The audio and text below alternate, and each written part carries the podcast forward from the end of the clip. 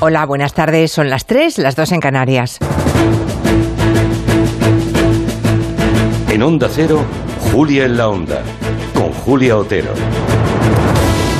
En medio de todas las declaraciones e imágenes simbólicas que nos está dejando esta cumbre de la OTAN, ayer nos llamó la atención, y lo comentamos aquí, unas palabras de Boris Johnson. Por cierto, qué maravillosa voz tiene Johnson cuando se le escucha sin imagen. Bueno, pues escuchamos a Boris Johnson refiriéndose a la masculinidad tóxica. Was a woman. I really don't think he would have embarked on a crazy macho war of, of invasion uh, and violence in the way that he has. If you want a perfect example of toxic masculinity, si Putin fuese una mujer, no creo que se hubiese metido en esta loca guerra de machos, invasión y violencia. Es el ejemplo perfecto de masculinidad tóxica. Eso es lo que dice textualmente el primer ministro británico, que aprovechó para reivindicar una mayor presencia de mujeres en posiciones de poder. Hace tiempo que el Consejo de Seguridad de la ONU reconoció que la guerra afecta a las, a las mujeres de forma muy particular y que, por lo tanto, la perspectiva de género es clave en la negociación y la mediación de los conflictos internacionales. Sin embargo, 20 años después, el panorama uh, apenas ha cambiado. Solo hace falta echar un vistazo a las fotos de la última cumbre. De 31 mandatarios, solamente cuatro son mujeres.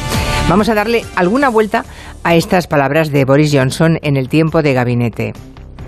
¿Qué es la masculinidad tóxica aplicada a la política, la guerra y el poder?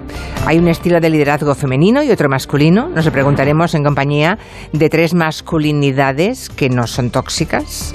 Juan Manuel de Prada, Juan Soto Ibars y Julio Leonard. No es que lo diga con dudas. En todo caso, se lo preguntaré a los tres a las seis de la tarde cuando empecemos el tiempo de gabinete. Hoy se cierra la cumbre de la OTAN, que como pueden imaginar, pues ha tenido muy ocupados a los expertos en política internacional del orden mundial. Dentro de un rato, Blas Moreno y Eduardo Saldaña nos harán un resumen de todo lo que nos ha dejado este encuentro y sobre todo las consecuencias que puede tener la entrada de Suecia y Finlandia en la Alianza Atlántica. Este lunes la Comisión de Sanidad del Congreso aprobó estudiar la regulación del cannabis para uso medicinal. Esto podría abrir la puerta eso sí, con prescripción médica, a la dispensación en farmacias del cannabis o de sus derivados. Según algunos estudios, estos fármacos son, son útiles, muy útiles para aliviar, aliviar perdón, los síntomas del dolor crónico, la endometriosis o incluso paliar algunos de los efectos más incómodos que tiene la quimioterapia. Vamos a conocer mejor estas propiedades del cannabis medicinal y bueno, y, en qué estado se encuentra actualmente esa regulación en España.